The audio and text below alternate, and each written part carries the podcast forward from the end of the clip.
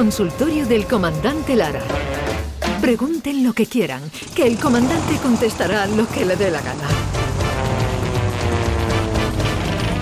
Comandante Luis Lara, buenos días. Buenos días, Jesús Vigorra. Buenos días, Andalucía. ¿Qué tal? ¿Cómo estáis? Eh, bien, ¿y usted qué tal? Magníficamente bien, muy bien. Aquí dispuesto a responder lo que me dé la gana en el consultorio del comandante Lara. y a pasar un ratito ameno hasta que lleguen las 12 de la mañana. Claro David Gallardo. Hola, ¿qué tal Jesús? Muy buenas. Adelante. Bueno, pues estamos hablando de los sueños. Hemos conocido que duran en promedio 15 minutos y los soñamos cuando estamos a punto de despertar. Por eso parece que lo soñamos toda la noche, pero en realidad solo un cuarto de hora, Luis. ¿Solo? Mire, yo esta noche he soñado con, un, con una olla de menudo. ¿eh? Con- ¿No había Y cenado? Y escúchame, me, me- me he despertado y olía a menudo en el cuarto y todo. Yo veía garbanzo por la mesita de noche. Espectacular. Y una telera buena de, de pan también había ahí en el sueño. Pero luego al final, pues claro, sueños, sueños son y.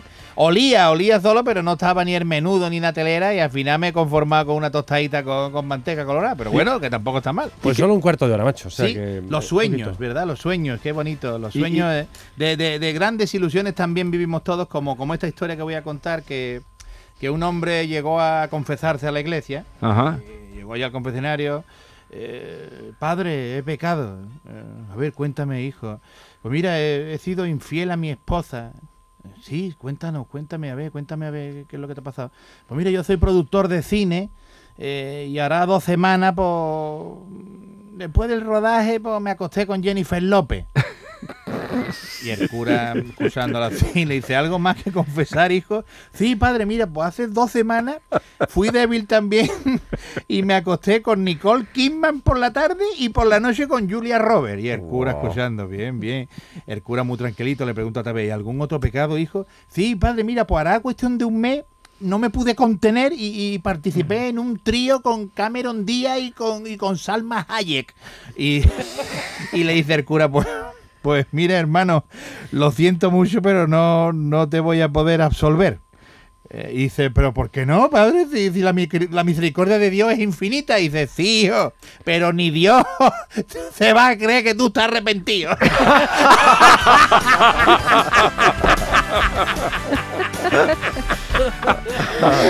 Bueno, primero que se lo crea y luego si está arrepentido. Salió, salió escardado este hombre de la, de la iglesia, el pobre. Un poco de sueño tiene también ahí. Bueno, por Dios, bastante, sí, los sueños, los sueños.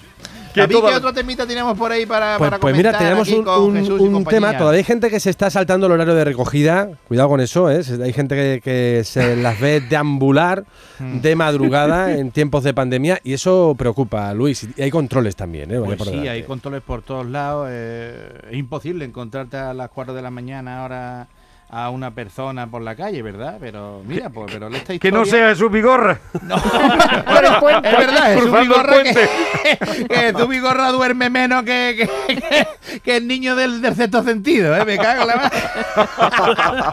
Duerme menos que un búho con problemas de hipoteca, ¿eh? Los ojos abiertos como plato, qué tío. Pues mira, pues...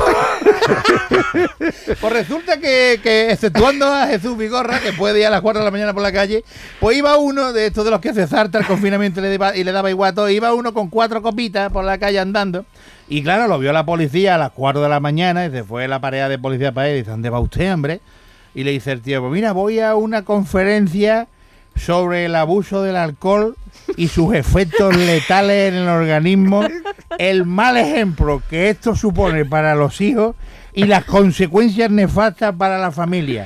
El problema además que causa en la economía familiar y la irresponsabilidad absoluta que estamos cometiendo haciendo estos actos que no están bien vistos hoy en día. Y le dice el policía, y dice, venga ya, ¿y quién le va a dar a usted esta conferencia a las 4 de la mañana? Y dice, ¿quién va a ser? Mi mujer cuando llegue a mi casa. La charla que le iba a dar a la mujer. No veas el sermón que le iba a dar. A ver, eh, consultas para usted, comandante.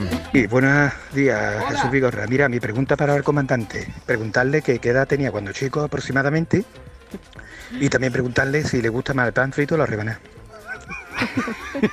¿Qué edad tenía cuando chico? Cuando chico, sí. Yo nací a una edad muy, muy temprana, yo nací a los tres años.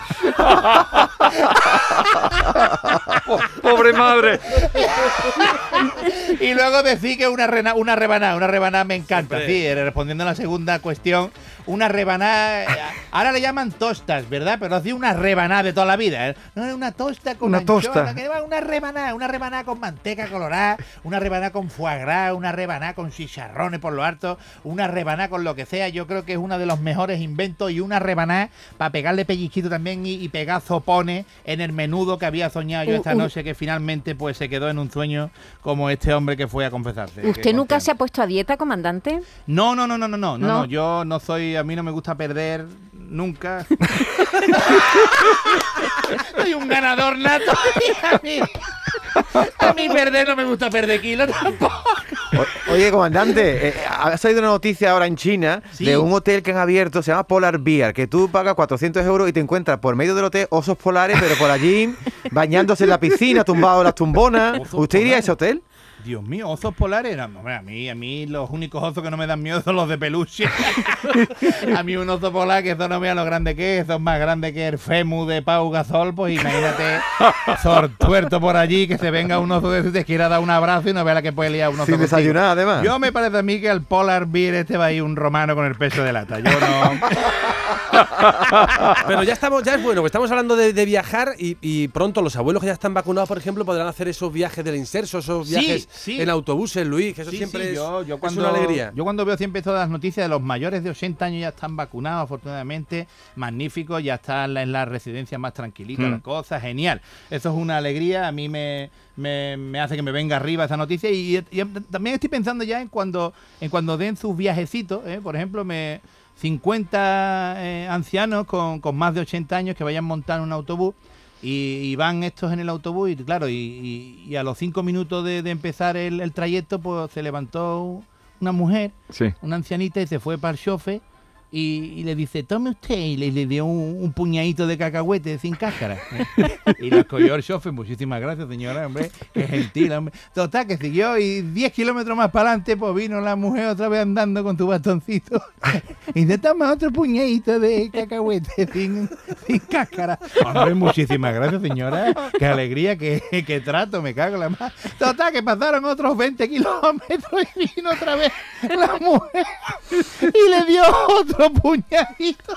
Y ya el chofer, pues ya hombre, el hombre se sintió mal. Hombre, señora, muchísimas gracias de verdad. Es un auténtico placer que usted venga a traerme cacahuete, pero que soy 50 hombre, en el viaje. Puede usted compartir con los demás viajeros también antes de que lleguemos a la Alhambra para verla. Y le dice la mujer, no, si en verdad son conguitos. Lo que pasa es que nosotros no tenemos dientes.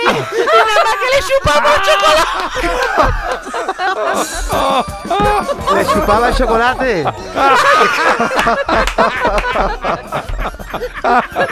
Y para no tirar los cacahuetes se los ¡Qué asco más grande! En el chocolate. Eh, a ver, comandante, yo es que todos los días cuando abro el frigorífico hay alguien que enciende la luz y lo que yo no sé es si cuando yo la cierro si se queda apagada o me sigue corriendo el contador. Es que estoy pagando unas facturas de luz muy altas y yo creo que es que la luz del frigorífico se queda encendida. Era por ver si me podía aclarar. Muchas gracias, comandante. Yo conozco a un amigo mío catalán que le, que le puso una mirilla en la puerta del congelador para mirar si se apaga. No, pero no, tranquilo que se apaga. Lo que pasa es que el subidón ese fue el mes pasado, hace dos meses, ¿no? Cuando subió tanto la luz. No se preocupe, caballero, que ahora a partir de, de este mes van a venirle facturitas muchísimo más bajas. Del Filomena, ¿no? Fue culpa del. Fue, Sí, fue culpa de de Filomena. Filomena. De Filomena. Filomena. Oye, Hay que ver pues- qué nombre le pusieron. Yo tenía una tía que se llamaba, que en Gloria esté, que se llamaba Filomena, y con lo buena que era mi tía Filomena, mi tía Mena, hay que ver, le pusieron Filomena a- a- al devastador que- agente climático este que vino, que nos pegó una zoba que no vea, ¿eh? Hay que ver. Qué coraje me dio que se llaman a Filomena, de verdad. Claro. Oye, me estaba ahogando. Velonefobia. Miedo a las agujas. ¿A ti te dan miedo las agujas también, Luisito? Sí, sí, a mí las agujas Mira, miedo de verdad le, le da a mi hermano Paco. Yo, yo recuerdo cuando antes venían los practicantes a las casas, ¿os acordáis? Sí. El mío se llamaba Matías. Matías yo me acuerdo llamaba. de, de la practicante que, que teníamos en Gaspala. Y le, le llamábamos Gaspala porque su marido se llamaba Gaspar. ¿ah? Sí. Entonces Gaspala venía, la Gaspala, y viene la Gaspala ya, claro. Cuando ¿Qué- estaba qué- alguien malo en casa que tenían que ponerle una inyección, pues me acuerdo que una vez mi hermano Paco llegó a la Gaspala y claro, eso te acuerdas que hervían las agujas Sí. para Sí, esterilizarlas y eso. Pues un pedazo de agua y claro, eh, se bajó el pantaloncito mi hermano Paco así para que le pusiera y de lo tensionado que se puso, de lo duro que se le puso la nalga, pinchó y dobló la aguja. de verdad, yo no he visto una cosa igual, ¿eh?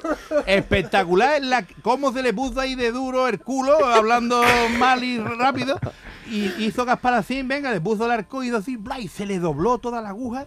Increíble. ¿eh? Eso de los Una Fíjate, la, la aguja en el dentista, Luisito, lo que tiene que doler Bueno, eso la en el anestesia. dentista no vea, en el dentista, pues fíjate tú que, que fue este hombre a- al dentista eh, y se sentó allí en el sillón, mira, que venía con esta muela, que estoy fatal, yo que llevo toda la noche sin dormir. Muy bien, que a ver, vamos a tener que sacarla porque la muela está hecha polvo.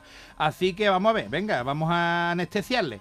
Y mira, comenzó el dentista a preparar la jeringuilla así, y cuando el hombre miró y vio la pedazo de aguja que tenía la jeringa, le dice el hombre ahí desde el, desde el sillón este del dentista, ay, no, no, a mí aguja no, ¿eh? Aguja no, por favor, que yo tengo pánico a las agujas, yo tengo velanofobia, ¿cómo se llama, David? Sí, se llama velonefobia. Yo tengo velonefobia, yo no puedo con las agujas. Bueno, bueno, no pasa nada, tranquilo. eh, lo, anestesiaremos con, con un poco de gas. Y dice, bueno, venga, a ver, no, no, pero ¿qué va a ponerme usted? Una, una, una máscara que ahora en la cara con el gallo, que va, yo tengo una claustrofobia. Ahora a mí me pone usted la máscara, a mí me puede dar a mí un pipi herba aquí, que va, ¿es usted el favor de gas tampoco. Total, que el se queda mirando, abre un cajoncito así y saca una pastilla y le dice, tome, tómese usted esta pastilla. Bueno, venga, con las pastillas no hay problema, ¿eh? Me la voy a tomar. Total, le da un vasito de agua, se toma la pastilla y va cuando va a empezar a sacarle la, la muela, le dice el hombre, bueno, eh, ya por curiosidad, ¿qué pastilla me ha dado usted? Y dice, pues le he dado a usted una Viagra, caballero. Y dice, ¿una Viagra? ¿Y para qué me da una Viagra? ¿Para sacarme una muela? Y o para que tenga usted donde agarrarse. Mientras le saco la muela de la pastilla.